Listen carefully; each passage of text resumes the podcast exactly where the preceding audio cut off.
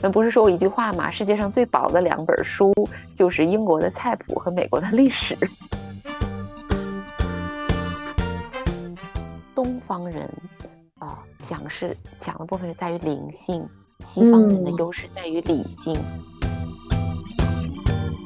临床心理咨询和心理疾病这些东西，它最早是怎么能产生的？这个行业为什么在西方能产生？嗯，其实有两个很重要的点。第一就是说，有了城市的发展，城市的生活是一个很大，就人从自然中分离了。然后第二个，中产阶级的产生，他开始有了富裕的钱和时间。就是我们本质上是一种一元论的，而且我们本质上它是合一的，是不分裂的。但是西方的文化容器和它在本质上，它的科学宗教非常多，它是一个二元论的。因为它本质上，个人和上帝永远是二元的，是你人和上帝永远不是一，你的圣父、圣子、咱们说的是天人合一嘛？咱们有一句话，对。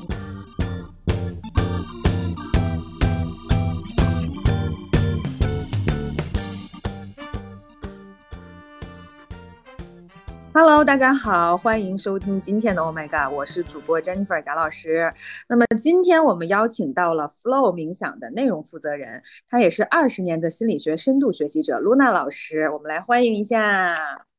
大家好，Jennifer 你好。对，非常感谢。然后我们今天会聊关于冥想嘛，但是因为其实冥想也是最近很火的一个。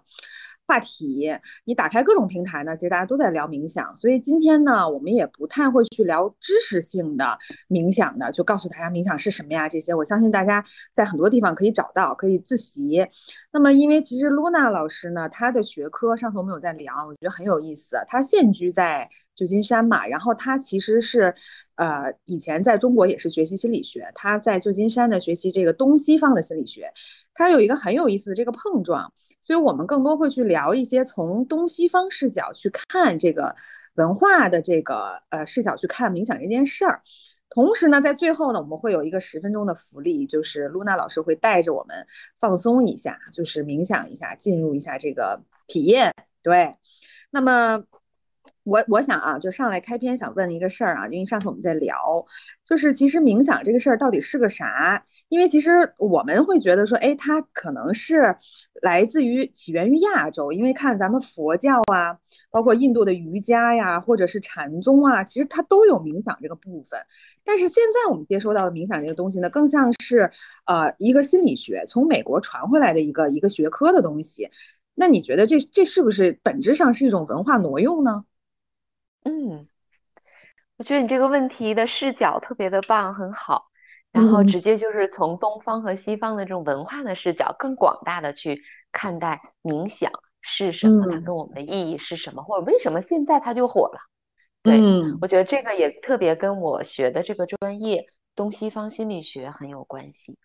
所以我对这件事情的理解是：是的，传统的这种冥想是从啊。中国和印度传到西方的，嗯，然后有不同的路径。那么佛教的话是从印度传到了中国，后来又跟中国的儒家和道家融合在一起，有了中国的禅宗。那么在英文里面的这个禅宗呢，中国的禅宗是 C H A N，就是禅。然后它到了日本又变成了 Z E N，就是 Zen。那日本的这个 Zen 呢，又到了美国。就是乔布斯也在湾区嘛，我现在也在旧金山湾区。然后呢，呃，这个日本的当年他的这个禅宗，然后也是因为汇聚到旧金山湾区，旧金山有日本城，然后有日本的这个呃旧金山的呃 Zen Center，然后还有几个地方。然后乔布斯当年他的婚礼也是他的 Zen Master 主持的佛教婚礼，全素的，然后就在南湾的慈光寺。就在硅谷 Silicon Valley 宇宙的中心那儿，然后他经常去，所以包括其实瑜伽，你要研究瑜伽它是怎么样流传到啊从东方，就 originally 它原始是从印度，然后到了西方，因为受殖民的影响，就是西方人去殖民了印度，然后英国这一两百年里面，但是印度的很多东西伴随着它也流传到了西方。如果我们去看一下瑜伽，它为什么？现在全世界流行的浪潮，其实你可以说是从西方，特别是美国，哎，变成了一个生活方式、运动，然后再回到整个东方。现在在湾区硅谷，你会发现 很多印度的老师从呃从印度到美国来教瑜伽，但是在这儿学的居然都是很多印度籍的工程师。很有意思的现象，就是这些人他们小的时候是在印度长大的。然后印度读书，然后的话通过学习或者工作签证到美国成为硅谷的工程师。在这个前半生里，他们很多人是没有机会去学习他自己印度古老的文化、冥想、瑜伽的。他是在美国湾区硅谷科技公司工作了，然后他在这里学他们老家的东西——瑜伽。其实冥想也很有意思，也是这样的一个路径。也就是说，它从啊，特别是从啊东方、中国、日本、印度，然后在一百多年前陆续到西方的这个流传的过程中，它其实在上个世纪的呃六七十年代那个时候就已经在影响西方的这一批，你可以说是精英的人群、知识分子，还有那个时候的年轻人。那个时候的话，影响的这个核心的地区，其实就在美国西海岸的这个北加州的旧金山的湾区，嗯，就是在上个世纪的一九六八年、六九年那个六七十年代的那个时候。其实你想六一一九六八六九就是很神奇的年份，在那个时候呢，啊，就在这个地域的话，其实是呃硅谷是一九六八年正式形成的。嗯，它也是因为二战战后了以后，很多军用的研究、半导体的研究，然后透过大学的很多研究转成民用，然后它开始有了硅谷这样的一个呃地区。然后就在旧金山湾区硅谷这个地方呢，在一九六八年的时候，心理学的领域它有了超个人心理学，也就是说，它探索人啊之所以为人。除了马斯洛的需求层次以外，还怎么样可以超越自我？除了自我实现以后，马斯洛在晚年还添加了一个层次，叫自我超越，那就是如何把自我和更大的大自然呢，然后人群呐、社会呀，甚至宇宙啊、地球啊，更多的去连接。就是他说过一句话：一个人如果在一米五的房间里量身高，你永远不知道自己有多高。也就是说，我们只是在人本身的这个。人个体的局限里面，特别对西方来说，个人主义、个体主义，所以你不断就是在这种个人的世界局限中自我实现去实现。那你最后实现了，你又怎么了？你世界首富了，你还是要捐款，你要为社会服务，或者你为人群服务。所以他有了超个人心理学，也在一九六八年，但也是在那个时候，啊，因为在美国，也就是在这个湾区。有，他有伯克利大学，他有了开始有了嬉皮士运动，因为年轻人他认为有反越战，他们那个时候，嗯，就反对政府的这种，所以这样的一个氛围都在呃西海岸加州的北面的旧金山这个湾区 Bay Area 这个区域里面，然后当时的这个乔布斯就是十几岁啊，十六七岁就在这里也辍学了，然后就在这个氛围里面，还有。可能 Oracle 的创始人、甲骨文的创始人，就很多这种可能现在是宇宙中心、科技大佬、投资大佬，当年都是呃迷茫的一代、嬉皮士的一代、反越战的一代，然后他们都是找到了一个西方的救赎。对，他们在寻找，他们在那个时候，上个世纪六七十年代，在美国，在这里就寻找什么呢？呃，就是我觉得是一种心灵的归宿，就是心。安之处适合在哪里？就把心放到哪？他认为西方的那个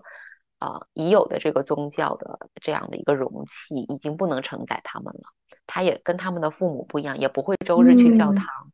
那么呃，哲学或者其他的科学，那对他们来说，他也是觉得二战之后加上越战各种，他也是一种怀疑的态度。那么他这些。年轻人呢，他开始把目光投向了东方，然后他们很大一批人，那个时候包括呃摇滚啊，然后呃滚石乐队呀那些，呃包括呃就是说披头士啊，然后乔布斯啊，还有这样一群年轻人，他们都会去到印度那个时候去跟这些灵性的或者是咕噜或者是什么样去学习、去探索、去生活，然后一段时间再回来，然后那个时候乔布斯。就是也去学习冥想嘛，然后他在晚年的时候说过一句话，他他的晚年也不长，他五十多岁就走了。但他说，如果他他已经创建了苹果帝国，他说如果用我所有拥有的一切来换一个跟苏格拉底能够交流的下午，我都愿意。也就是说，他其实对他的现实世界的呃事业上，他的现实世界的创造和突破，和所有这些，其实是由内而外的一种。一种呈现，是他内在不断的去向深和更向内的那种，对意识领域的这种强烈的一种内在有一种迫切的需求的一种渴望和探索，然后这些东西可能在一生中不断的持续启发他，然后他拓展形成了他这样，他只是一个代表性人物，那一批在一九六七十年代都形成了，就是一批人有这样的一一批文一种文化。然后他就是在旧金山这个地方，然后因为它是一个湾区，这种地理的特殊性造成了它是一个欧洲的、南美洲的啊，还有亚洲的一个文化的交聚聚集的地方。你到现在如果在旧金山玩，你会发现有很多维多利亚时候的建筑，意大利的那种。当年来的人的那些生活？对，这个其实确实是对，像湾区就是沿海地区，因为它本身就有一种向外的一种，就我们我们研究这个地理和这个人的这个人群特性，就是靠海的，它就是有一种探索的精神，它不像内陆的人群，它就是你看我们说中原文化这种的，它会自己滋生自己是很很庞大的自己的这个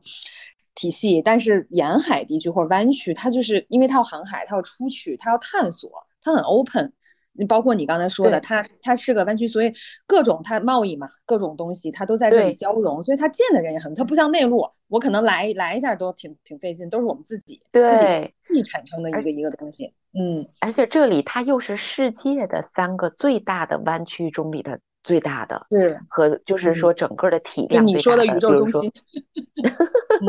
他们自认为是宇宙中心，可能我们 中国人不见得觉得还是宇宙中心。是的，是的。但他这里确实是，你看他在后来他这种汇聚，所以他就刚才我们说到冥想，回到冥想，就是说它是原始从东方，然后传到了西方，在这种文化背景下，哎，这个。嗯，这个我我也挺好奇哈，我觉得挺有意思。一会儿我们会再去聊这个人群，包括科技大佬，这个就很有意思。这个点一会儿会 come back，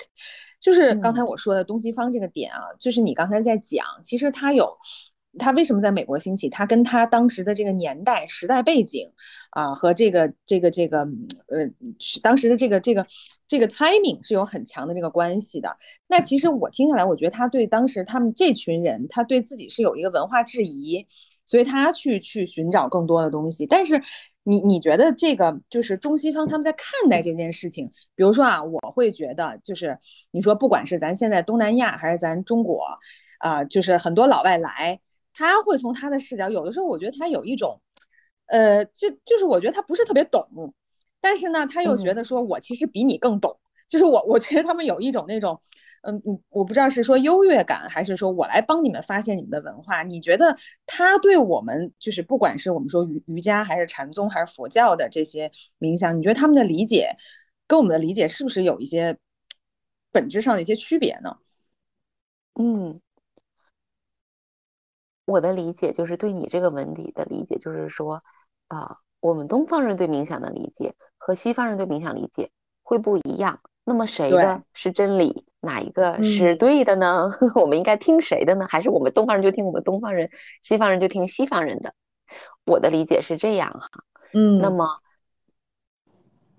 冥想的话，它最开始在东方的时候都是附着在某种信仰系统下的，是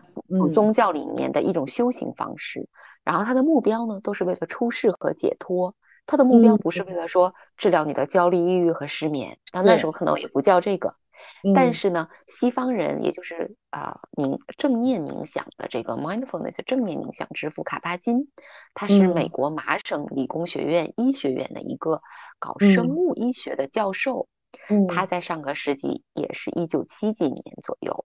那么到现在也有啊四五十年了，对吧？五十多年的时间了。他在医学院里把正念冥想里面的冥想技术。研发了一个八周学习的课程训练课程，用到他在医学院的学生和病人身上，去做一些临床的实证的实验。从那以后，他在美国和西方世界推广的是这种正念冥想，是没有任何信仰系统的关联的，只是去做这种觉知、呼吸、身体扫描的注意力训练的一种大脑运动的一个呃技术。嗯嗯，那只要是那在这个过程中呢，他透过这样的一个转化，加上他这样的麻省理工医学院的背景，在美国这后面的五十年里。就整个的社会认同了、推广了，然后在科技界、商界、文艺界、学校，很多人在做。那我的理解就是说，首先理解这个过程，它为什么可以在美国推广呢？首先，它是一个去宗教化的一个技术。第二呢，它会有很多很多实证研究发现，只要你去做这件事，无论你是任何文化中的人，你的有你的身体基础如果是相似的，没有太大的问题。我们的气质、身体的基础，这种肉体啊，整个器官呐、呼吸啊，整个这些东西的话，你内在就会产生这样的一些舒缓的、平静的、减压的，甚至对大脑的结构慢慢都会有很多很多啊改变和帮助。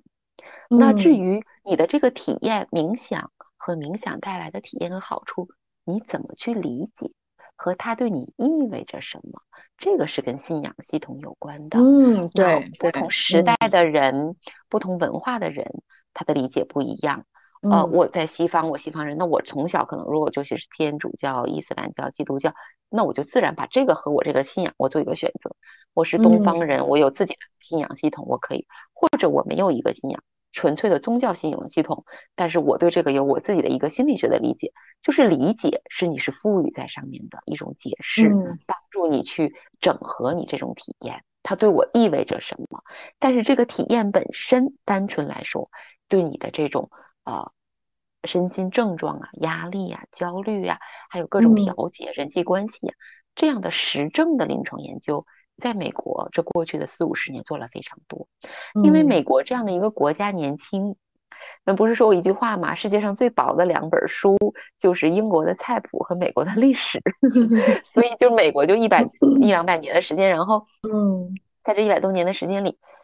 因为它是一个年轻的国家，它没有那么深厚的一个文化的基础，对，所以他就信任两种东西，一个就是法律，一个就是科学。对，所以那这个麻省理工的医学院做教授的研究，他确实对整个社会从精英层面的知识分子，他们都很啊接纳、认同，也练习，然后各种方面也人也去练习，他得到益处了。他是一个实用主义的国家，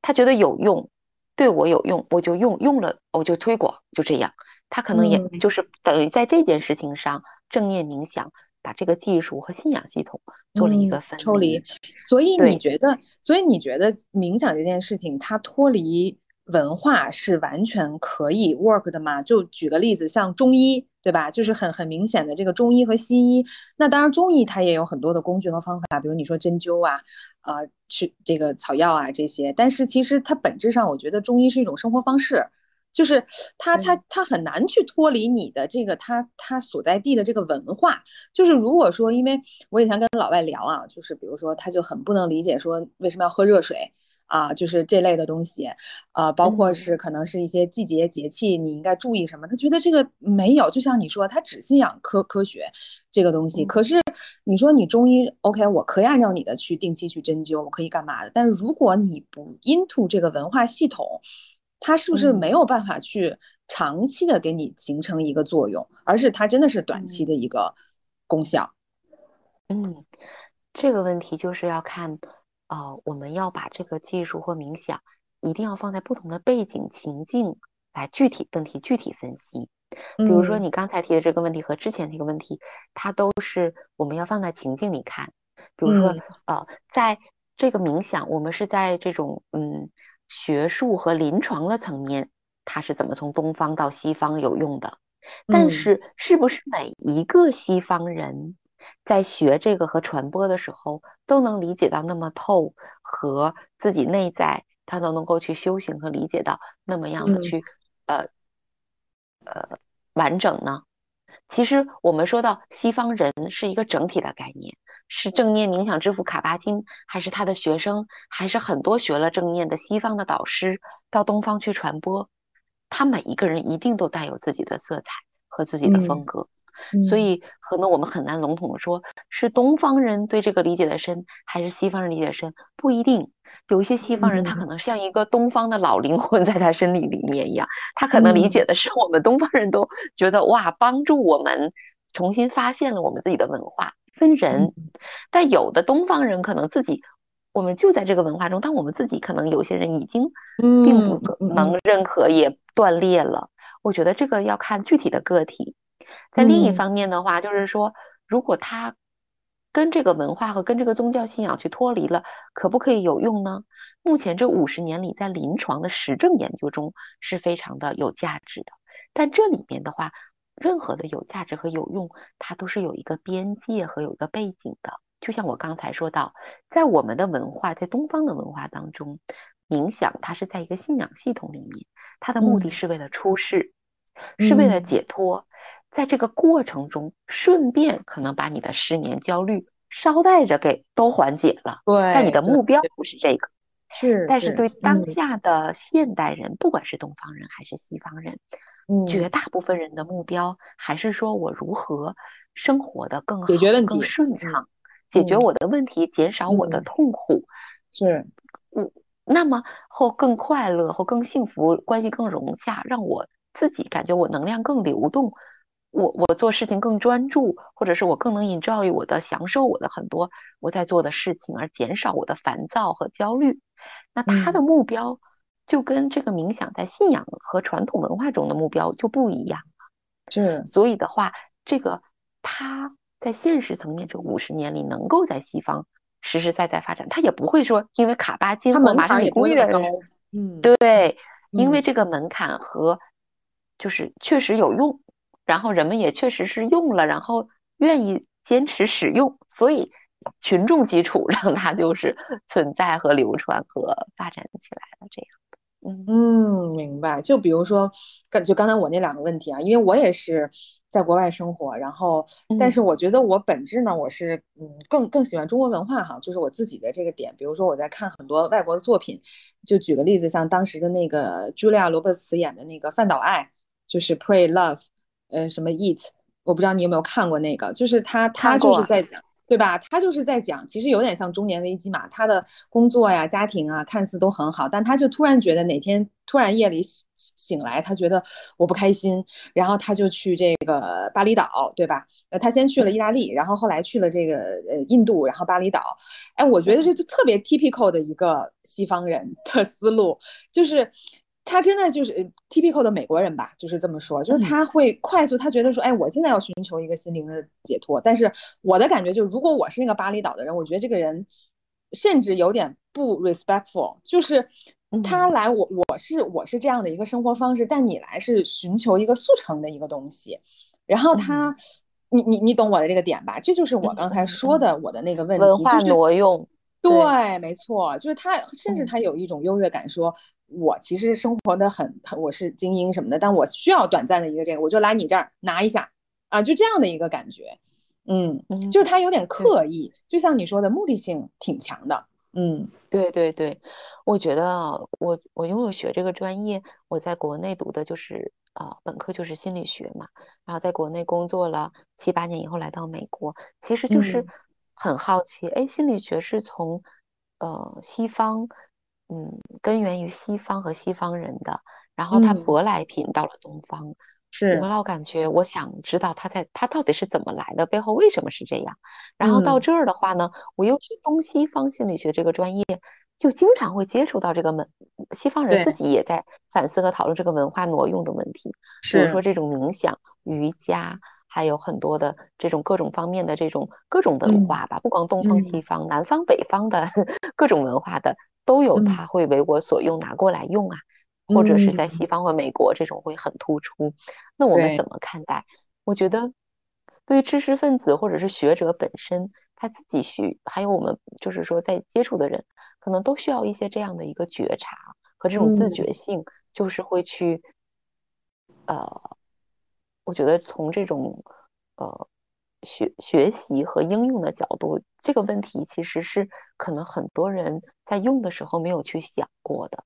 但是当我们接触，比如说这种啊范岛爱的这种影视作品，或者是有一些西方人到中国去或者东方去传播，就会可能让我们产生一些不舒服的感觉。对，但那个时候对于很多东方人，他没有一个一种语言来表达这个部分，或者接触到这种文化挪用的概念。对，其实西方人，因为他们早年的这种殖民的文化，嗯，是的，嗯，的这种殖民啊，那么和这种入侵，对于从呃，他们，你看他以前在，我觉得他是一个真的是骨子里的无知觉，就你刚才说他需要知觉，但是我感受到他们是无知觉，嗯，就是是来自于你说殖民这个，我觉得是完全是来自于他们的这个这个这个这个历史，就是他会觉得说。就是我刚才说，他有一种优越感在那边。嗯嗯，我现在因为这些年在美国学这个东西方心理学，我觉得我自己也是经历了一个过程，从之前对这个部分没有概念，慢慢知道了有他们有文化挪用的这个部分，了解了很多，也会感觉到哦，很多人是没有这个觉知的。然后到慢慢又会发现说，哦，他这种现象和这种状态。这种殖，他不完全说西方人对东方人，其实这个部分是人都会有，嗯嗯，它是一个呃一种理念或技术或者是什么东西传播过程中，它的它是一个阴影面，它是文化传播过程中的一个阴影面。那么，并不是因为我是东方人，我就觉得我我既不是一个受害者，但我也并不觉得我就比西方人优越。说实话，我自己。是东方人，可我来到美国，我才从头开始去学啊，很多传统的东西，易经啊，然后禅宗啊，冥想。我在中国前三十年我没有去学，也 也没有人告诉我呀。特别好好笑，我我大学的时候，因为我大学 marketing 和 Asian study，然后我我我是当时我的那个 Asian study 的那个年度的那个 assignment 是。聊一下这个孔子，然后就是他是说说那个法家、儒家还有道家，就是这三个点。哎，我真的是我，因为我在澳洲，我学这个学科，我去，而且很好笑的是，我看的是英文版的《论语》，因为我在我们图书馆里去找嘛，直接找那个 reference。哎，然后我去，哎，是在西方的一个背景下去重新深度的去认知了我们自己的这个文化。嗯，是我也是，嗯，当然。呃，出国之前这些书各种也都会比较喜欢看，但是在呃我读书的这个学校里面，当年他有一个从呃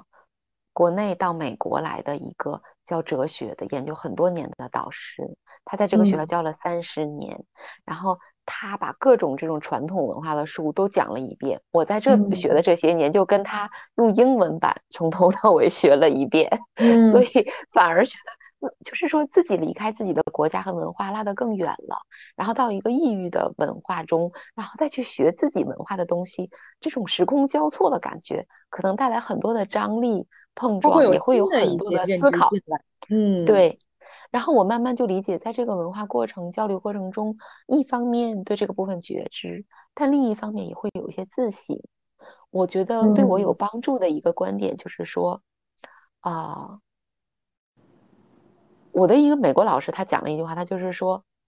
当他看到了他是一个德国人，嗯，然后他德国他自己的文化中战争他的经历，他有很深的一些反思，然后他到美国学心理学，他又在我们的学校当教授，嗯，他就讲这个阴影的问题，就是说看到了之后这个部分，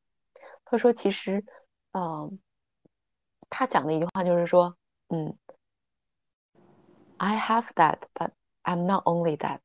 他说：“那个部分，我会对自己说，我也有，但。我不是只有那一个部分。嗯，也就是说，当我们嗯会看到说，哦，这个人具体的一个人，他是不是用的其实是别的文化的东西，但是他自己有些傲慢。我看到了这一层，但是第二层，我有这个文化的觉知之后，我还会内在有一个内在的觉知，就是说，哦，其实我在评判他。”那我有没有过挪用的部分呢？有没有过我得到学过一个东西，别人告诉我，但我并没有说哦，我是从谁谁谁那听的，我只是跟别人随意谈的时候说，就只是说我认为怎么怎么样。嗯嗯嗯嗯，也我也有啊，我想人人都会有，因为我们觉得我不可能每一次我讲一句每一句话我都要引经据典，或我我每干什么。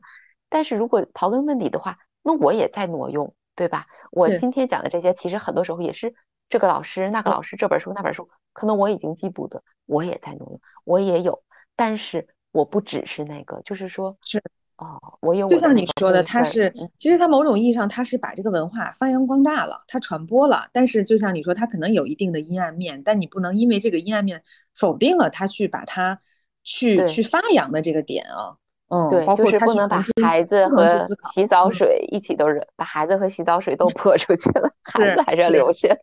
是，哎，那说到说到这个问题啊，就是说，其实刚才我也在，就是我们在聊这个，就是因为我们说它其实可能这个最早的这个理念是来自于中国哈，就是或者说亚洲东方。那可是比如说在中国，它一直没有进入到一个学科的范畴，就是反而是在美国，就像比如你在学习这件事，或那么多人在学习，它把它变成了一个科学的学科，为什么反而在中国？它没有变成一个学科，你觉得是因为刚才咱们说它太，就是我们在这个环境下，我们就不觉得这个东西要去学它了，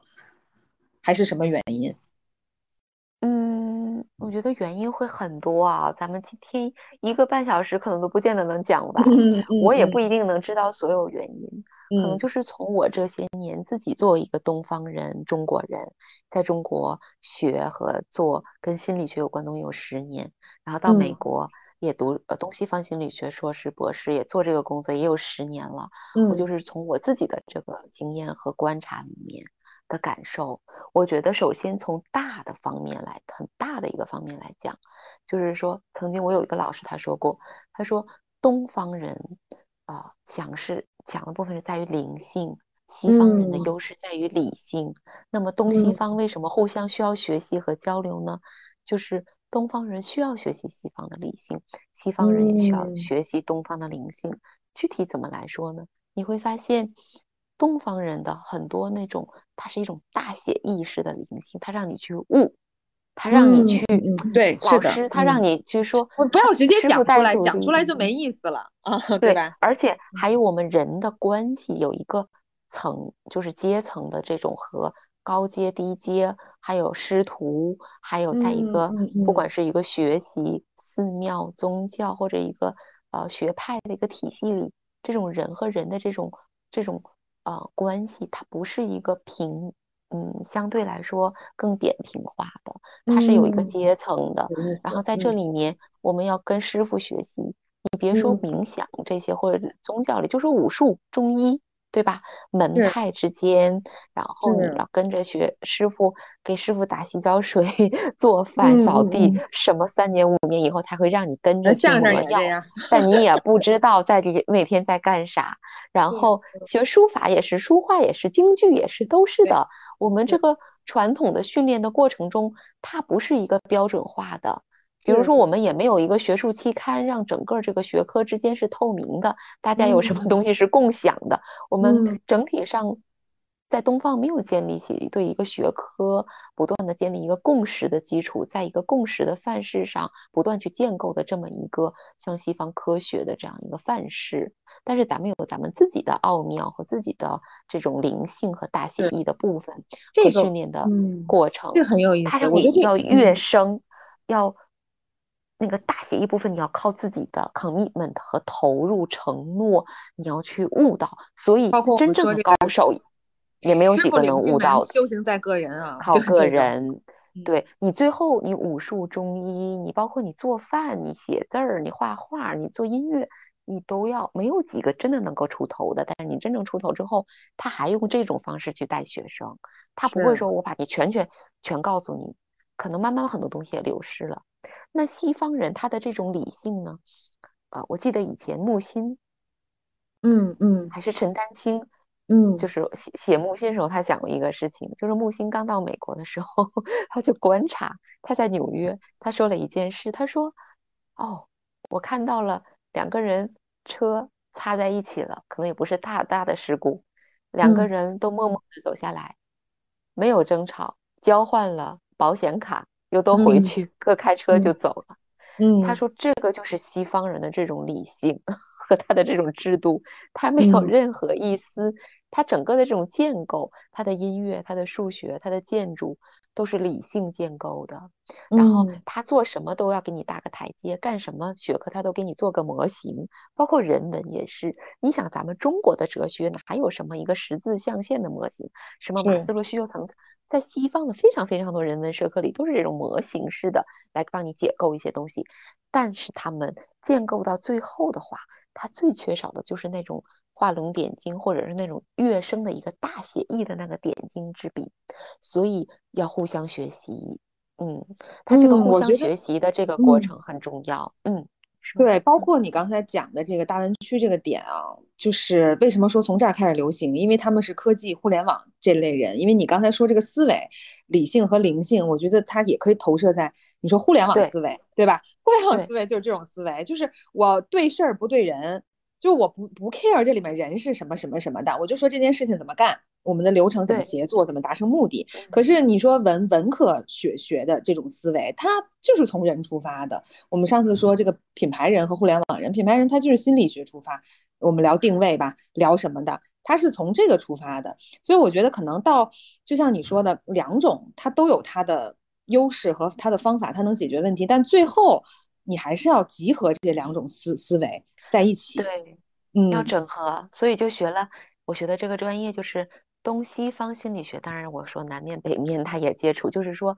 各种啊世界的这种传统文化、宗教、哲学的智慧，然后聚集。但是它不是说只是这些东西的堆积，因为这些有时候是没法融合的。但是他们怎么去交流呢？在这个交流的交叉的点，其实是关于。人的存在和人的成长的，在英文就是 being 和 becoming，也就是人如何存在，人如何找到自己的位置在这个世界上，和不断的去成长，和真正的把自己活出来，自己可以有的最大的，可以展现出来的样子。那在这个交流过程中，刚才你提到了这个弯曲或这种科技，其实它是为什么东西方它互相需要学习很多东西从东方。到了西方，然后它还会从西方再流传到东方，然后可能再从东方再流传。它需要这样一个像一个碰撞，嗯，一个对碰撞，还有数学的那个无穷到八字的这样的一个不断流动的一个一个感觉，嗯，一个无穷流动的这样的一个就是到八字那种无穷尽的一个 infinity 不断流动的一个状态。那么我相信就是说，刚才说到说，哎，西方人。对这个东西理解，它可能是片面的，只抽离出技术，然后做了这种正念冥想的引导是卡巴金。那流到东方，我们对它有批判，但这里面其实要有一个，呃，有一个觉察和有一个意识，就是说，我们自己东方人学习到了、接触到了一个东西——正念冥想。虽然它原始是从东方流入到西方，再回到东方，但是这个时候我们。首先，第一个学习是要把自己啊心态放平，然后去学它到底是什么，原汁原味，它这个正念冥想到底是什么，先搞清楚。嗯，第二步才涉及到呃文化的整合。嗯，也就是说，它怎么跟我们现有的当下的中国人的生活和文化去整合，它是咱们自己的责任。卡巴金不会替咱们想，也没有任何一个外国人可以搞得清楚和懂。但是，怎么从西方的这个正念冥想再回到咱们东方，用我们东方人现代的东方人中国人能理解的方式，对咱们的生活工作有帮助，是咱们自己的责任呐。所以，并不会依赖他们，他们也不会懂。嗯。嗯，就是刚才说到正念啊，因为其实我们 Oh My God 第一期 的主题就是正念饮 食。就正念这个词儿呢，因为其实我对它就是也是理解比较模糊。比如上次在聊饮食啊，我知道说正念饮食是个什么东西，就可能冥想它也是正念。因为正好前两天我在听另外一个节目，就在说，呃，心理学，就是心理学很多东西它都在研究负面的东西，就是他在研究说啊，你为什么会这样？你为什么会焦虑？你为什么会有这样的阴影？你为什么会？不好，他在研究这些东西，然后就在说我们为什么不能研究好的？就这人这块这么好是为什么？所以就说像冥想这类的，它是不是就是它也是在正面的范畴？它是从好的一个方向去引导的。对，我觉得你这个视角很有趣。前两天有嗯一个正念老师，我俩一直聊，一直聊，说一定要做一套跟正念入门有关的课，就是让嗯大家完全从小白和找不到感觉，但特别想学，在这一两个月里，就是真的能找到感觉。我们嗯聊着聊着，老师就说，他是一个呃中国老师，说中文，但是在美国生活。然后他说，嗯你说他为啥叫正念而不叫邪念呢？我对不对？嗯嗯 正念就是跟邪念相对应的。你说嗯，心理学还有心理治疗，它其实有很多时候是从创伤的角度，对对，有童嗯年的阴影的角，度来去做嗯一些转化疗愈。它嗯其实这个背后就是跟文化特别特别有关这两个点，嗯因为嗯要想到冥想，正念冥想，它原始还是从东方传入的。流传出来的，对吧？嗯嗯那么心理学根儿上它是从西西方生，出来的，嗯那你要嗯理解这两个东西为什么出发点和落脚点不一样，就要一定理嗯解这两个文化根儿上它的文化在不一样。西方的本质上，它的文化的容器是宗教，它是自我和上帝之间的关系。我们人嗯是有罪的，在西啊方的文化中，那么嗯你可以嗯不断的去修一辈子，你不断的去做好事儿啊，干嘛干嘛的，捐款啊，做各种事情，你有一天会上天堂，但你不会嗯成为上帝。这就是西方。那么西方的心理学是从西方的哲学出来，一切的学科都嗯。是从哲学出来的，一切的哲学离不开你文化的容器。西方文化的嗯。容器就是这个宗教，你不嗯。这个不是说每一个人都是宗教性的，而是说他隐隐的在集体集体潜意意识。对，嗯他为什嗯。么有强烈的个人主义？就是他在他嗯可以现在一个人天天他都不去教堂，他也反对宗教，但他在集体无意识里，他的这种宗教的容器让他感觉他自我有是有上帝承载他，他不是父母和家庭承载他，所以是他和上帝之间的关系，所以他是个人嗯主义的，他不管怎么样有这个是承载他的。回到咱们这儿来说，就是说西方的心理学，它它是一种呃很多传统的和主流的和治疗性的心理学。嗯嗯这么说，传统主流治疗性就是说，西方心理学的治疗也在流变和发展，它也在结合嗯正念和东方的很多东西。所以现在也有一些心理治疗，并不完全关注童年的创伤，它关注你当下，它把正念和治疗结心理咨询结合在一起的很多新的疗法。但是很多传统的和主要的很多人熟悉的疗法，就是说他认为人是一种建构式的，一层、二层、三层、四层，像盖楼一样。如果你童年的时候一楼、二楼地基没盖好，那你后面的五楼、六楼、十楼怎么能好呢？所以我得把你前面那些修好，你后面才能好呀。这是一种嗯简化还原式的认知对人的认知方式，但是本嗯质上，西方的心理学传统的和临床治疗的，其实你看它和人和上帝的关系是一样的，也就是说，你永远永远去治，我也不可能百分之百把你童年的阴影和你的创伤完全的擦到一点痕迹都没有，永远会嗯有一些，只是说无限趋近的好，但是你永远会有，这就是西方的文化容器本质上的人嗯和治嗯疗根儿。但为嗯什么正念会从东方出来？你要想，咱们中医中国有一句话叫“放下屠刀，立地成佛 ”。嗯嗯咱们认为嗯佛是觉悟了的人，佛的意思嗯。是觉悟了的人，也就是说人可以变成佛，包括咱道教成说仙儿嘛，咱也可以。对哦你就是说他认为这个是一体的，只是你嗯。觉没觉悟和你有没有修到那个时候，你有没有，而且在咱们整个东方的，当然印度是另外一套系统，咱们就说咱们中国，是。咱们中国的文化的容器是哲学，而且咱嗯。们中国人的里边给小孩子的《三字经》，包括最早的书《易经》，它是观察它的阴阳，是观察太阳和月亮作为农业社会的变化，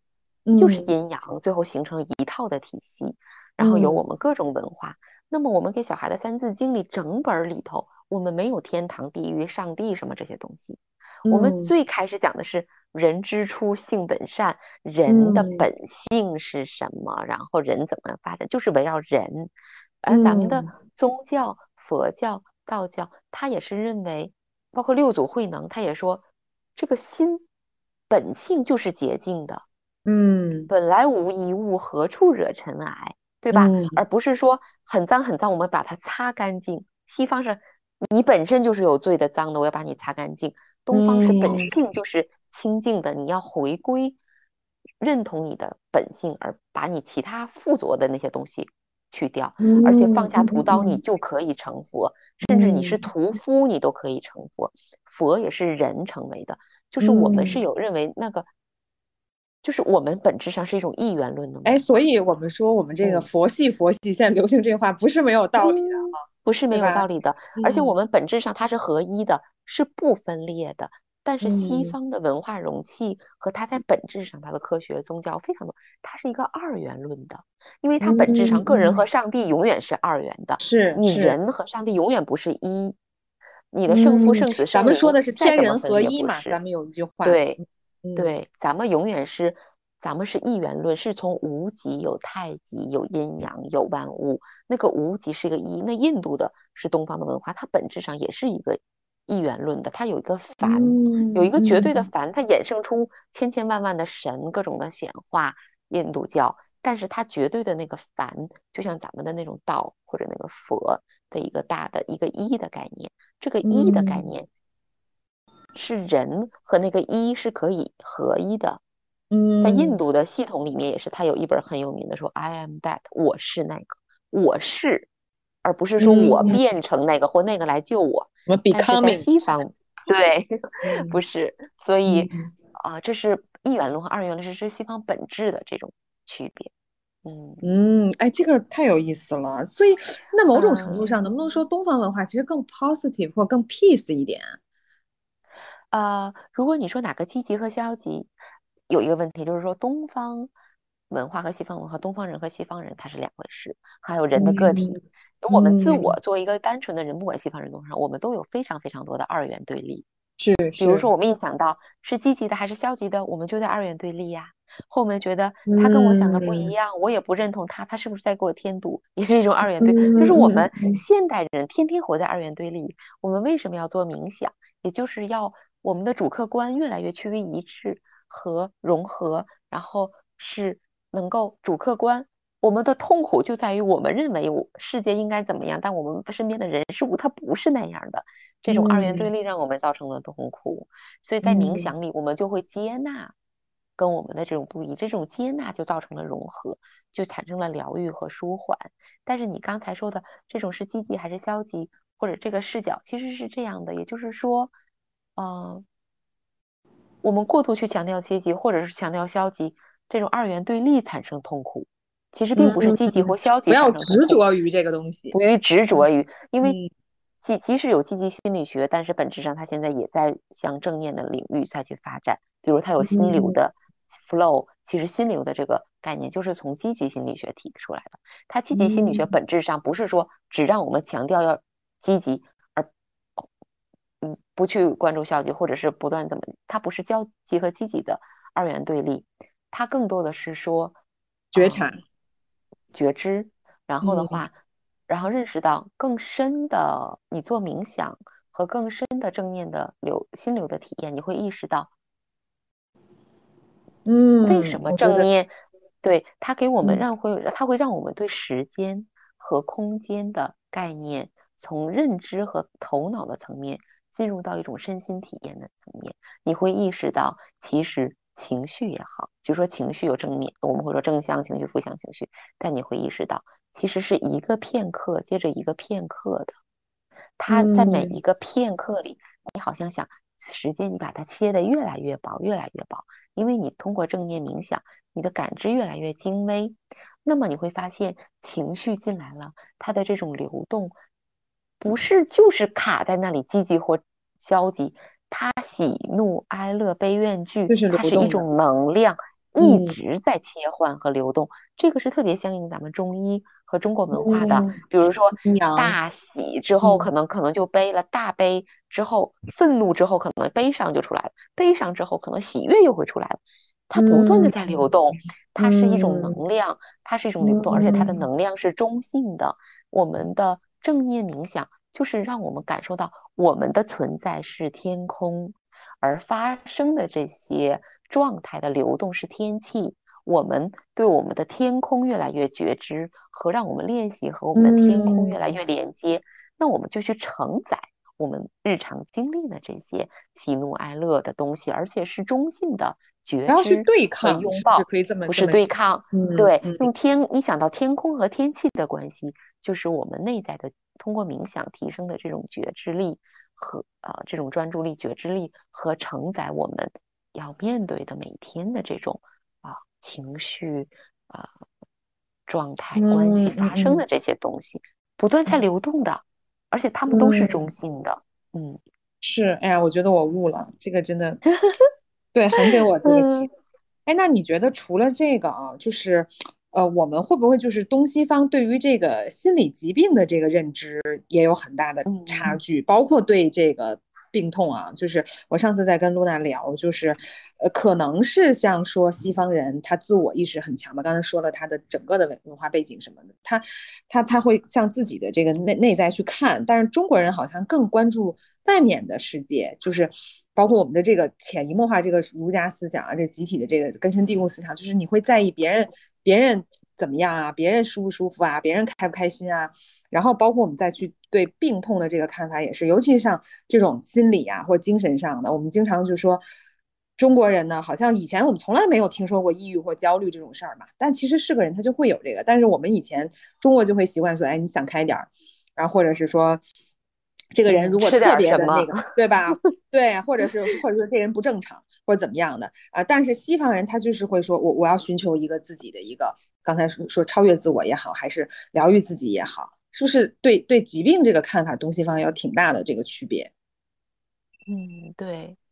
其实也不是每一个西方人都能够有那种觉知觉悟。我觉得呀，在不管在东方和西方，开车的人是少的。坐巴士的人是多的，就开车的人对，呃，路，你像你开车的时候，其他人想睡就睡，想吃就吃，想玩就玩，看看风景，或者是也不知道开到哪了。大部分的人都是这样的，但是可能有个别一些开车的人，可能是某种领域的探索者或创造者。或者是研究者，然后他一直在苦苦的探寻，然后找到了路，就带我们去走那些路。但有时候他也是在探索中。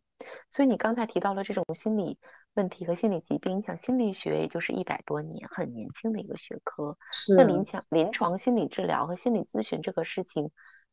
也就是嗯，在西方也几十年，也不也不久啊。但是问我们想回答这个问题，可以就了解一下，就是说。临床心理咨询和心理疾病这些东西，它最早是怎么能产生的？这个行业为什么在西方能产生？嗯，其实有两个很重要的点。第一就是说，有了城市的发展，有产生了城市，嗯，人们有了城市生活，然后因为城市生活的这种上班下班，呃呃通勤，然后呃周六日的这种节奏，周一到周五干什么？那时候周六。周日和周末的这种关系和这种家庭结构，城市的生活是一个很大，就人从自然中分离了，人从这种自然的当中分离出去，其实会造成很大的一些啊身心方面的各种障碍和问题。因为我们有时候难受或者是不舒服、不愉快，各种就到大大自然里就会被很大部分就会被疗愈，对吧？嗯。然后第二个呃，产生心理咨询的。基础这个行业的一个基础，就是说，啊，在西方经济的发展有了中产阶级的产生，嗯，有了中产的阶级的产生，它一定是一个工业化革命以后，然后中产阶级的产生，他开始有了富裕的钱和时间，嗯，他去探索。我生命中这些经验，哎，那你看这个哈，这个中国人，中国人经常就会说就是矫情。哎，我经常看一些那种很深度的，就是我我觉得挺触动我的那种电影啊，比如说啊，欧洲或日本，尤其是日本很多。然后我就看豆瓣底下很多都会说，哎呀，就是矫情，对吧？就是你刚才说的，它会产生一些哎额外的。你说，因为在外外界看来你也不愁吃穿，你工作也好，什么什么的，包括我说那饭岛爱，那很多人觉得他就是矫情。嗯嗯嗯，呃，我觉得人哦，就是说我也会经常看到这些，所以呃，我觉得就是说整体要在意自己的感受。嗯嗯，我觉得就是说呃，一方面呢，就你刚才提到的西方和东方，西方它比较个人主义，对，东方是更集体导向的，嗯，所以我们是会以集体的价值观来是。自我的价值和自我的价值观，可能从来就没有被凸显过，自己也并不了解和并不关注自我内在的自我价值感，很多人可能都没有想过自我价值和自我价值感这个事情。但另一方面呢，西方人的问题就是说过度强调自我，就是他自己太重要了，他忽略了集体，啊，或者是说，呃，不，也不觉得，就是说，其他人或者关系对他来那么重要，所以可能也许东方人或者需要更多的关注自我的价值，西方人更多需要去 关注集体的需求，也是需要学习的。但另一方面的话，其实，呃。在豆瓣上或者是在什么会看到这些评论，也会听到这种声音。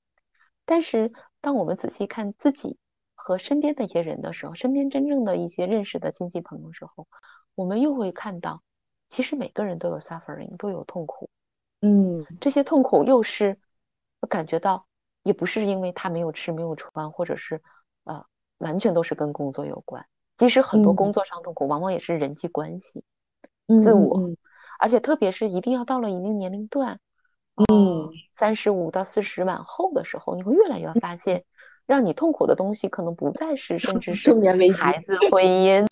票子、车子、房子这些了，嗯嗯，可能是更多的一些早年的一些东西，或者是人生前半生一些东西，自我的一些东。西，甚至是就是讲出来别人都不能理解，甚至没有处可讲的一些一些。痛苦东西，那为什么现在又这么多想找咨询师排队看抑郁症的，对吧？前两天又看说，在深圳的老那个精神诊所，抑郁症都排队都塞满了，全是老板。嗯，大家的这种呃内在的这种啊想要去看病排队啊这种方面的这种需求又会看到很巨大，还有这种呃身心压力呀各种方面的。年轻人甚至可能现在都要躺平了，觉得有这种压力。就是说，呃，我觉得就是社会有不同的声音，不同的呃自己的生命状态、生活状态，不同的年龄段、不同的性别啊，还有比如说七零、六零、七零、八零、九零、零零后、一零后，一个一个 generation 一代人有一代人的文化又不一样。包括现在可能九零后、零零后的人，他可能刚开始工作没多久。他的工资也不高，但是他愿意拿钱出来去读这种课程，看治疗师。他的可能家庭环境和他的生活环境已经跟七零八零又不一样了，对吧？他就开始更重视自己学想要什么，他对自己的需求和痛苦更敏感。那他身边的人或年龄大的人，或者是某一些也会去评判他。说你是不是就是矫情？这不就是吃饱了撑的？或者是我看你啥都挺好的，你能有什么毛病呢？对吧？或者，但是这就是鲁迅说的那句话嘛：人的悲喜是不相通的。嗯，就是有永远有一些人是活的啊，就是这个精细度是不一样的，敏感度也不一样，而且一定往后会越来越多的人这种内在的。需求的这种和敏感度也会越来越高，这种要去精微的活着，而抛弃一种粗大的 活法的人，一定会越来越多。底层的一些需求被满足了嘛？满足了，对的，就是需求层次能够解释这个问题。对，嗯，是是。那刚才说到这个，刚才说这个为什么就是开始流行这个？当然，第二点是因为中产阶级哈。那你说这个会不会包括我们说的这个科技大佬？尤其在近年的这个，其实我觉得它有好几波风潮。就是你最早说的这个六零年代那个时候，对吧？就是嬉皮一代那个那个时候开始，他们去探寻这个。包括最近几年，你看最近几年的所有的影视作品里，尤其美国的影视作品里，啊，什么这个。都是要去，呃，什么什么奇异博士里，他要去那尼泊尔，对吧？寻求这个力量。然后这个，咱看零零七里的那个大佬，他他他的那个整个公司就是那种禅宗的那种感觉，就是又是一波这个风潮。他会不会已经，会不会变成一个新时代的一种，他他对于一个阶层的一个标签了？就是它变成了一种生活方式了，就好像我们说中产有很多标签。之前我们说这个。他他中产他的他怎么吃，对吧？他一定要吃什么样的食物啊？他要吃人造肉，他要吃什么什么的啊？那个我们最早说这燕麦奶这些东西，那现在这个可能冥想这些又变成了一种生活方式，好像是一个标签，它会不会变成发展成一个对于一个阶级或者是这个科技新贵的这么一个崇拜的一个一个一个一个方向呢？嗯。哎，Jennifer，我好喜欢你的这些问题呀！我觉得你的这种批判性思考，还有你每一个问题里都有强烈的，身为一个个体忧国忧民的一种强烈的社会责任感。啊，我说这个是认真的。嗯，对，就是，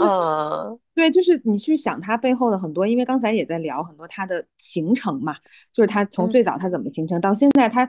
因为我们在说，可能很多的文化它它产生，然后它会被误读，它或者还会走偏，或者是可能它又回归。就是我我就在说刚才这个点，它会不会就是说我们是它已经脱离了一种宗教了，对吧？它它最早它是脱离了这个东方式的宗教，那它现在它是不是又变成了一种新的无形的一种宗教？嗯，又回归了一种一种形式的这个里面去。嗯嗯，就是。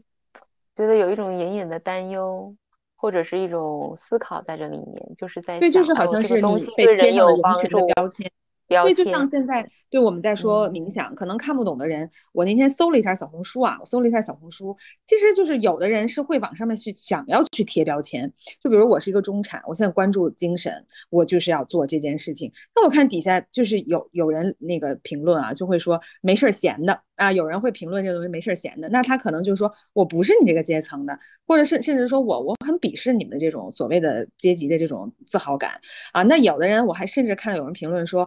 这是一种高级的东西，不是每个人都能懂的，对吧？它好像又形成了一种阶级或者是一种形式的一个东西。嗯嗯嗯嗯嗯，我觉得就是说，首先，在我们的这种呃流行文化里面，电影、电视里面，我能看到啊，在西方，而且确实是现在，特别是美国。很多的这种名人，包括体育界的、演艺界的，还有科技界的这些人，其实就是咱们说的这种 KOL 啦，他的意见领袖，他会去主动为这个冥想发声，因为这些人的影响，你像乔布斯啊，对吧？嗯，科比，对吧？嗯，然后这些人还有很多投资的人，呃，科技公司的人，他们都去做，那么，呃。他就会影响到，他们是有影响力的人，就会影响这个文化。那做电影的人，他就会把这些东西揉到他的这个文化里面去。但是，我觉得，嗯，很多东西它可能都会变得肤浅起来，很多东西，嗯，包括，嗯，那么从另一个角度来说，比如说很多事情，像乔布斯、科比这样的人哦，嗯，他们的。我自己的感觉就是说，他们不会为了他们这样的人不会为了钱去做一件事情的宣传。起码我感觉科比应该不差钱了已经。那么，对，那他发自内心的愿意去做这件事，一定不是某个冥想公司雇他的。当然，耐克雇他去卖鞋，这肯定是要付他费。他穿哪个鞋，他都是大球。但是科比去做。大家都知道，说他看过凌晨或者什么早上四点的洛杉矶，或者是怎么样的。但是你不知道，他说那句话之前是他受了很长一段时间冥想的训练，然后让他内在有了很多新的洞见。他他其实整合了他内在的一个可以说是嗯内在哲人和魔法师的一个内在心理的原型，才能够让他外在的那个技术。有那么样的一种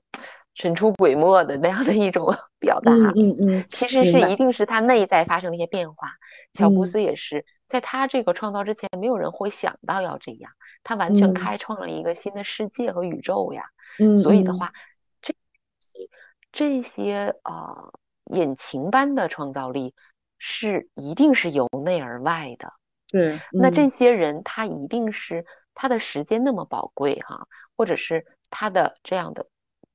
他还坚持一定要去做一件事情，就是说他一定是在这件事情中得到了益处，然后这个益处以他的事业产品或他在这个世界上的一个艺术家或者是作家的形式表达出来了，对他自己是有一个支持，那么他一定是在里面尝到了好处了，所以这个东西本身一定是有这个价值的。其实不如说冥想，就说跑步吧，对吧？那可能西方的中产他也去跑步，他不管什么时间，他因为他们。我们一定要承认，人和人是不一样，嗯，不是说高低贵贱，但是人和人是有差异，嗯，我们不是每一个人都是啊，对吧？呃，雷军、小米的创始人，我们也不是每一个人都是乔布斯，我们人和人是有差异。那么他能取得在某一个领域里面取得那样的成就的人，他一定有非常强的 ambition，他的那种，他的这种，嗯。你可以说是野心也好，或者他这种强烈的目标感，那能支持他几十年如一日的追逐那个目标，一定是有一些他自己的 practice，他的习练，嗯嗯，绝对不仅仅是去健身房，对他去健身房也是一种意志的训练，但是你达到一定的高度，就不仅仅靠意志力能解决了，他一定要有那个我们东方人的大写意的乐声。你做顶尖的艺人、顶尖的运动员、顶尖的企业家，你一定是要有保持，你你创造一个可以，你投篮一次可以，你比赛一次可以，你要终生都这样。艺术家，持续的 high performance，持续对你的 high performance，还有 high functional 的这些人，他一定是内在要有他内在的 practice，他的习练，嗯，他瑜伽、健身、冥想、艺术。他要一定要他跟他自己相处的一种方式和习练支持他，他们都共同在冥想里找到了一些什么，但找到那些是什么呢？只有去做了和体验的人才知道，看书是不知道的。这个东西就是看了一百本描述苹果的书，你尝一口就知道苹果的滋味，你不尝你就不知道是什么滋味，就是这样。但是这个东西呢，但另一话说，啊，有资源的人可以接触。但他可以去普及，就是说他门槛没有那么高。然后，如果我们在 APP 上下载，看一本书或跟着一个网课去学，就是说它是一个只要你自己愿意付出时间，去给自己一周的时间，七天、十四天里面，你每天抽出十五分钟、十分钟去练一会儿，你就会有一种感受和感觉，你就能找到，嗯，不需要很多钱，不需要很多时间。它是非常平等的，你甚至不需要去买跑鞋一样，嗯，就不用把它想象的那么的圈子或者是怎么样。对对对，或者他可能在一个阶段，嗯，就可能大家一个阶段不是很了解他，就觉得哎，他是不是纯纯玩的东西？嗯，对对对。或者换一句话去问啊，就是刚才说的这个点，就是我看社交媒体上这些反馈，那是真实的，很多人在讲嘛，就可能呃，可能在西方或者是。呃，我们现在国内不太了解他的时候，觉得他是一个哦，是大佬们，或者是我们所谓的说中产阶级的那种像高级沙龙似的那样子的东西。那对于就他们会觉得说，那包括露娜，你会怎么建议？就是说，那对于我们中国的这个当代的都市的青年来说，你觉得冥想能帮助到他们，或者他们怎么去习得这个？就他们的认知是，哎呀，是一个很很高级的样子，但但是跟我有什么关系？到底能不能帮到我？嗯。像乔布斯也是在十六七岁去印度接触的呀。嗯，大佬们，也就是在这个年龄段，如果你在年轻的时候能接触到这个东西，我觉得就是带着一种实验性的心态，嗯，把心打开，然后足够的开放和呃放空，这个很重要，去感受，这点很重要。不要先做那么多预判，嗯，对，不用去看那么多预判，就是说体验。我的我的一个就是说三角形，我对这个东西有一个三角形的一个理论，就是说，首先先去实验，就是一个实验，让自己去做这个实验，体验一段时间，有了体验之后，慢慢它会变成你生命中的一个经验，然后你自己来判断对你有没有帮助。冥想不是适合所有人的，冥想它本质上是一种注意力的和透过呼吸调节的注意力调节的一个大脑的运动。但是呃，冥想是一个大概念，有非常非常非常多种的冥想，有动态的冥想、静态的冥想啊，有各种呼吸类的冥想，瑜伽里面也有冥想。冥想是个大概念，大冥想的概念。然后呃，有我们传统认为的就静静的坐在那里冥想的是其中的一种，所以它整体这些东西是创造的是一种身心的心流的流动的体验。嗯。是一种 flow 的心流体验，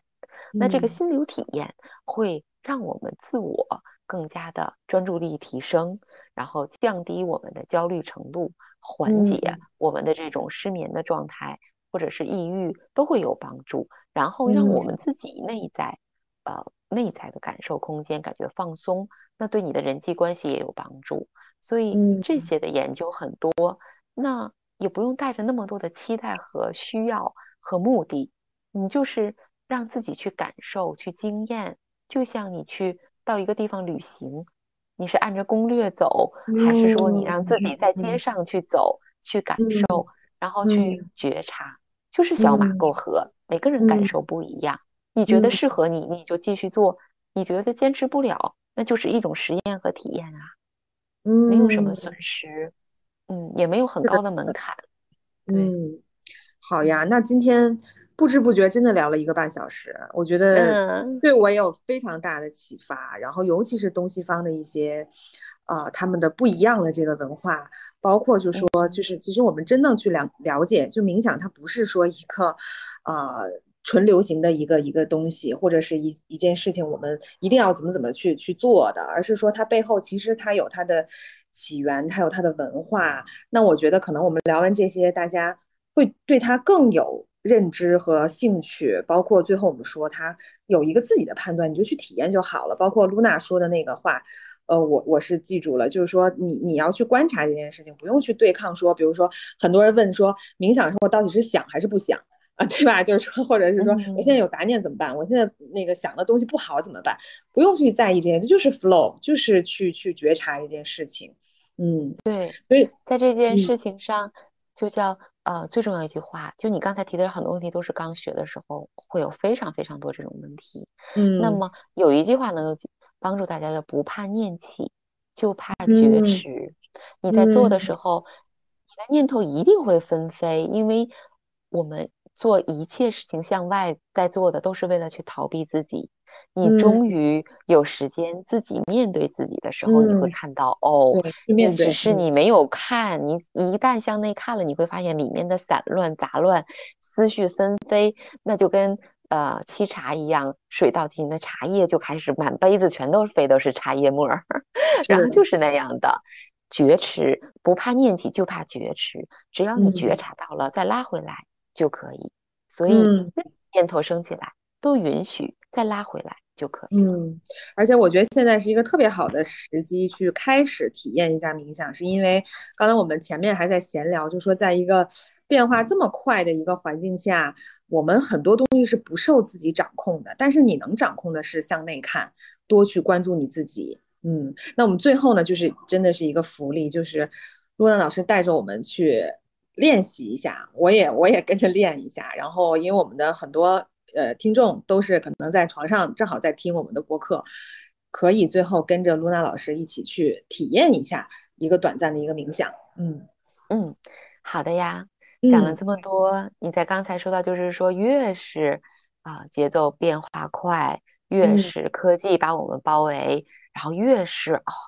我们整个的整个的世界变化飞速的时候，其实越是需要找到风暴的中心，然后要找到自己。可以呃心安之处，找到自己内在的中心，你的 center，然后时刻提醒自己，记得自己回到自己的中心。所以我想最后的话啊，我们要做的是一个啊，叫做啊我们内在的一个气球的冥想，可能会好玩，也不会很很长时间。嗯，好好的。那我们就现在啊，慢慢来进入这样的一个状态。嗯，好啊。那么啊，我想邀请大家，首先呢，选一个你舒服的姿势，你可以啊坐着或者躺着都可以。你可以坐在椅子上，啊，然后也可以坐在地板上，也可以躺在床上，都可以。先找到一个让你觉得舒服的姿势。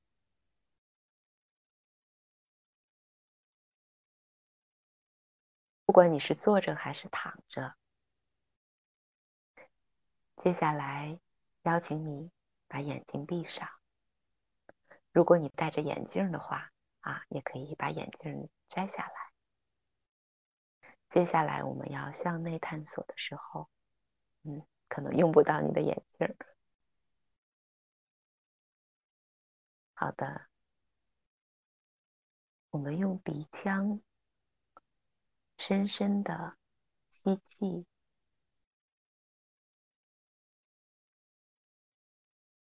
吸到腹部，然后再呼气，可以用口腔呼出。我们自己慢慢做几个深长的呼吸，持续的吸气。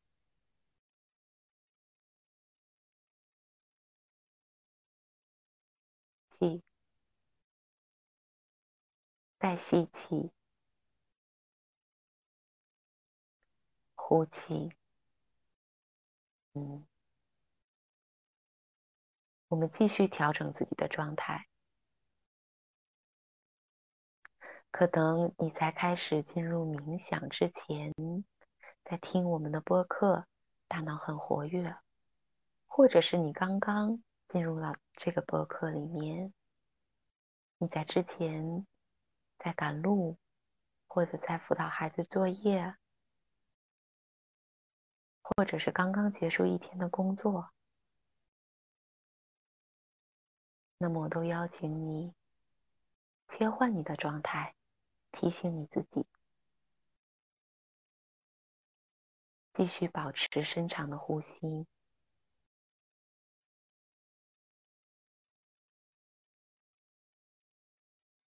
你去感受你身体的重量，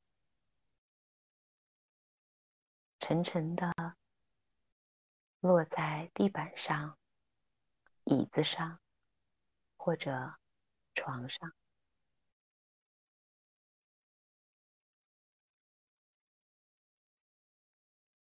可能你所在的空间里面会有一些声音，空调的声音。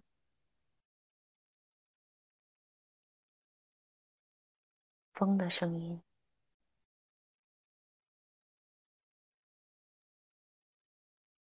或者你的窗户是开着的，你能听到一些马路上面的声音。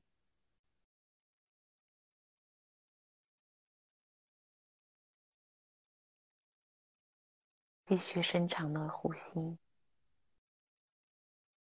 感受。空气透过你的鼻腔进入到腹部，这个时候，我们观想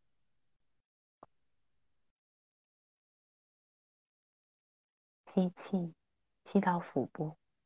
我们的腹部向前方逐渐的随着吸吸气的进入膨胀。呼气，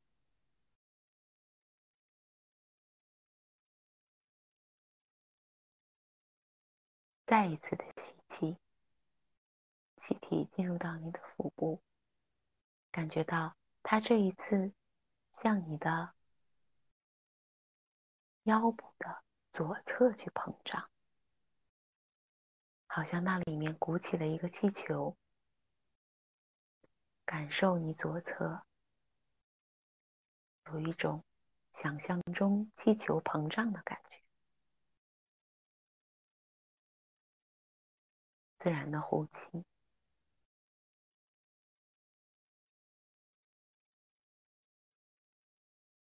鼻腔吸气，再一次深深的吸入，感受到空气进入到我们的身体里，向下进入到腹部，在腹部膨胀，它向你的腰部的右侧开始膨胀。想象在你的腹部里面有一个气球，然后它向你的右侧膨胀、膨胀，然后自然的放松，呼气。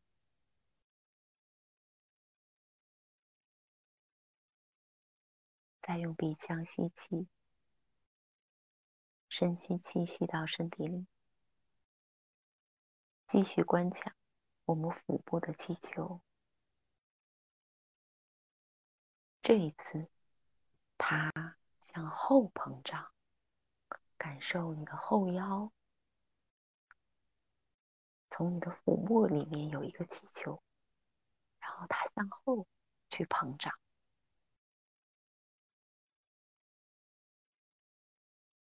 膨胀以后，自然的回来，自然的呼气。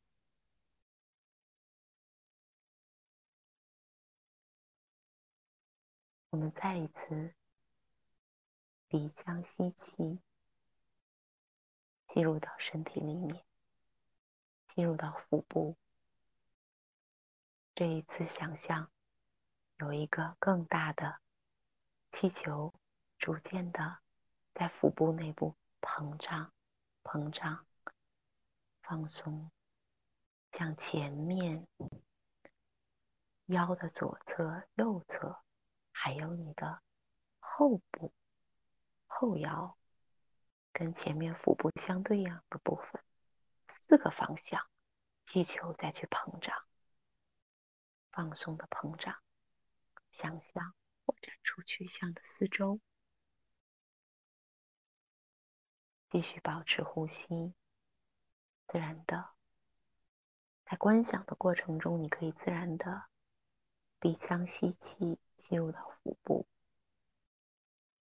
然后再呼气。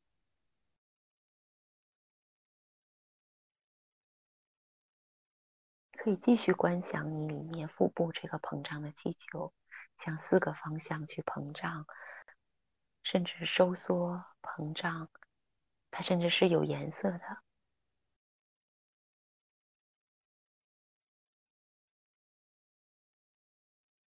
去感受那个，感受你的腹部里面的脏器在舒展，都在打开，腹腔里面的部分的空间越来越扩展。舒展，可能会感受到你的身体里面有没有一些微微的麻呀、流动的一种感觉，那都是你腹部的脏器再去舒展，然后给你整个身体气血在流动，给你的脏器在做一些滋养和调节，继续保持。鼻腔深长的呼吸到腹部，然后呼气。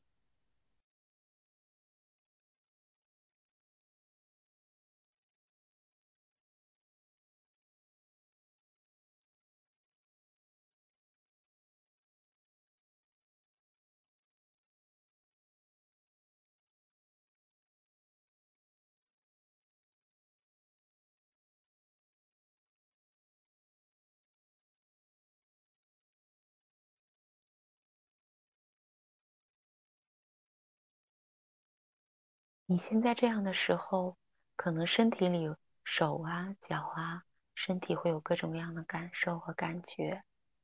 就允许他们发生，就跟这样的感觉在一起，再待一会儿，